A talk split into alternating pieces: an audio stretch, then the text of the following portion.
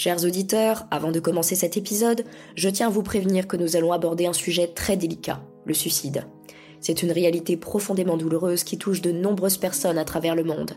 Je veux vous rappeler qu'écouter cet épisode peut réactiver des souvenirs douloureux pour ceux d'entre vous qui ont été touchés de près ou de loin par un suicide ou par une tentative de suicide. Si vous vous sentez vulnérable face à ce thème, il est important de prendre soin de vous et de décider en toute conscience si vous souhaitez continuer l'écoute. Votre bien-être est primordial. Cet épisode a pour but d'éveiller la réflexion autour de cette problématique difficile. Pour les proches de victimes, j'espère que cela pourra peut-être apporter des réponses à vos questions ou du moins vous aider à comprendre un peu mieux cet acte de détresse infinie. Il est essentiel de réaliser que le geste de partir ne signifie pas que la personne ne vous aimait pas. Bien souvent, c'est justement le contraire. C'est une souffrance tellement grande qu'il devient difficile d'en parler. Essayons ensemble de repérer les signaux d'alerte, même s'ils ne sont pas toujours évidents à déceler. Souvent, les personnes en détresse essaient de ne rien montrer pour ne pas impacter le quotidien de leurs proches. Soyez à l'écoute, soyez bienveillants envers vous-même et envers les autres. Ensemble, nous pouvons contribuer à briser le silence autour de cette réalité difficile. Prenez soin de vous et de vos proches. Excellente écoute.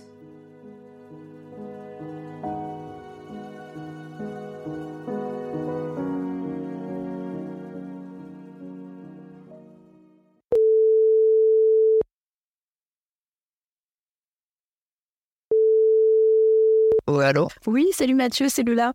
Euh, désolée de te déranger, hein, mais euh, c'était juste pour savoir, est-ce que tu as des nouvelles de Mélanie? Parce que j'essaie de la rejoindre euh, depuis ce matin et aucun message. Et je sais que ça lui ressemble pas. Surtout que ce soir, on avait dit qu'on allait boire un verre ensemble. Donc si jamais tu réussis à la voir, tu me tiens au courant. C'est vrai que j'ai pas eu de message non plus, mais donc tu le dis. Je... Moi, je me suis dit qu'elle avait beaucoup de travail, parce que je sais qu'elle était sur beaucoup de dossiers en ce moment. Ouais, bah en tout cas, si j'ai des nouvelles, je te tiens au courant. Tiens, ça me rappelle, attends, j'ai une lettre sur la table ce matin, mais comme j'étais en retard, je ne l'ai pas ouvert. Bon, euh, ce qu'on fait, c'est que je rentre en fin d'après-midi, et puis j'ouvre cette lettre, et puis après, je te rappelle. Ok, merci, à tout à l'heure. Coucou chérie, bah écoute, j'ai eu aucun message de toi depuis ce matin. Je trouve ça un peu bizarre, parce que j'ai l'habitude d'avoir mon petit bonne journée et tout. Euh, bon, bah, si t'as plein de boulot, écoute, euh, bon courage. J'ai eu Lola au téléphone. Elle essayait de te joindre, elle, a pas réussi à t'avoir. Du coup, je suis au courant pour euh, que vous alliez boire un verre ce soir. Donc, ce que je vais faire, c'est que je vais passer chercher les enfants. Et puis, voilà. À ce soir, je t'aime fort. Et puis, rappelle-moi quand même. Rappelle-moi quand tu peux, chérie, à ce soir. Papa, papa. Papa, Allez les enfants, allez jouer dans le jardin, je vous appelle pour manger et après le bain, ok Ça vous va? Non, maman, elle n'est pas encore rentrée. Euh, ce soir, elle va boire un verre avec Tata Lola, mais euh, je pense pas qu'elle rentrera trop tard, donc elle, vient, elle viendra vous dire bonne nuit, ok?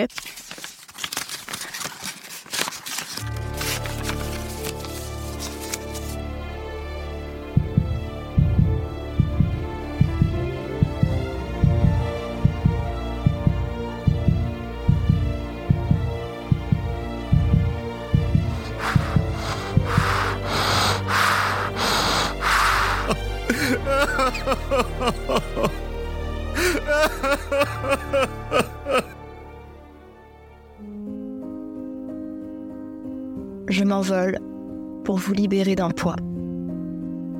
Mon amour, ma moitié, un pilier. Je t'aimais, je t'aime, je t'aimerai. Cela fait plus de quatre ans maintenant que tu subis ma dépression à mes côtés. Tu me soutiens coûte que coûte. Et ça procure beaucoup de disputes aussi. J'en ai assez. On me demande de changer, mais pour ça, il faut du temps. Et ça me met trop de pression.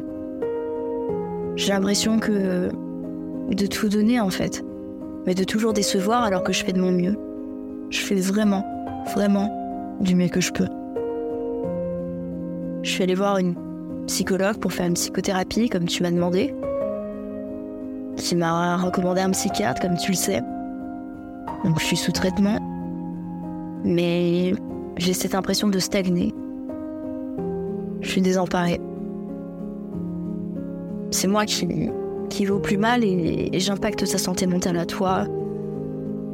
Et te voir mal comme ça, moi, ça me détruit.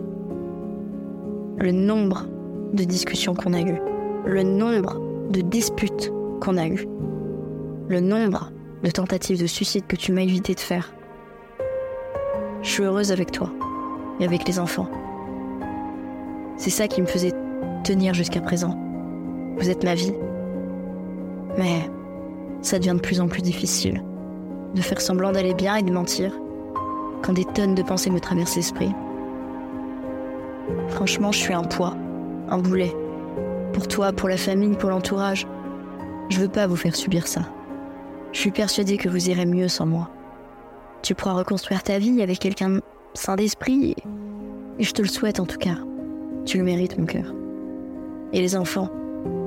Les enfants, ils doivent avoir une présence féminine qui ne tire pas la gueule tout le temps et qui se laisse aller, qui les emmène en, en pyjama à la crèche. Je me sens comme une moins que rien. j'essaie, je te promets, j'essayais d'aller mieux, mais y a rien qui, y a rien qui allait. J'avais l'impression que je faisais toujours tout de travers. Je me sentais incomprise. J'avais plus de force, tu comprends? La force. La force que je donnais à essayer de faire comme si de rien n'était. Et de sourire m'était devenu trop difficile. Et surtout quand on me sort que je me bats jamais.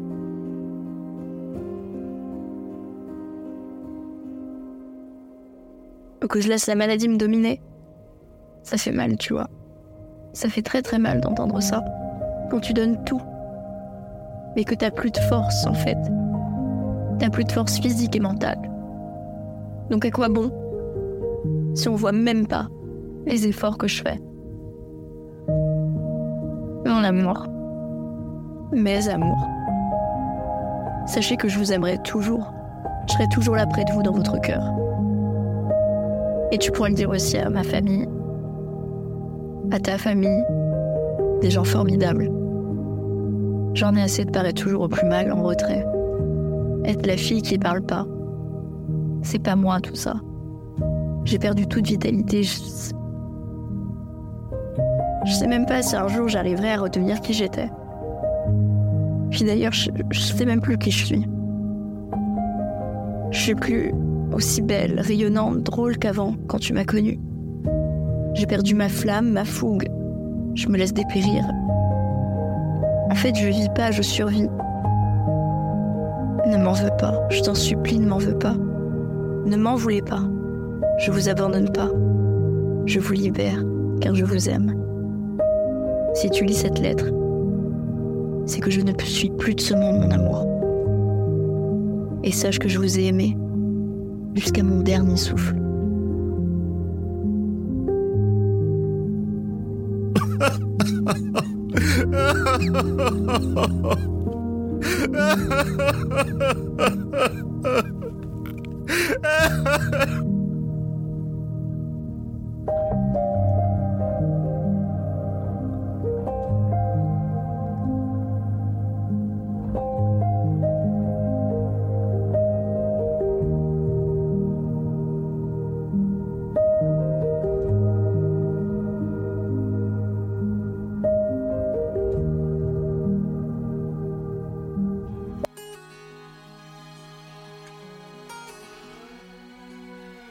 Bienvenue, chers auditeurs, dans une toute nouvelle saison d'État d'âme.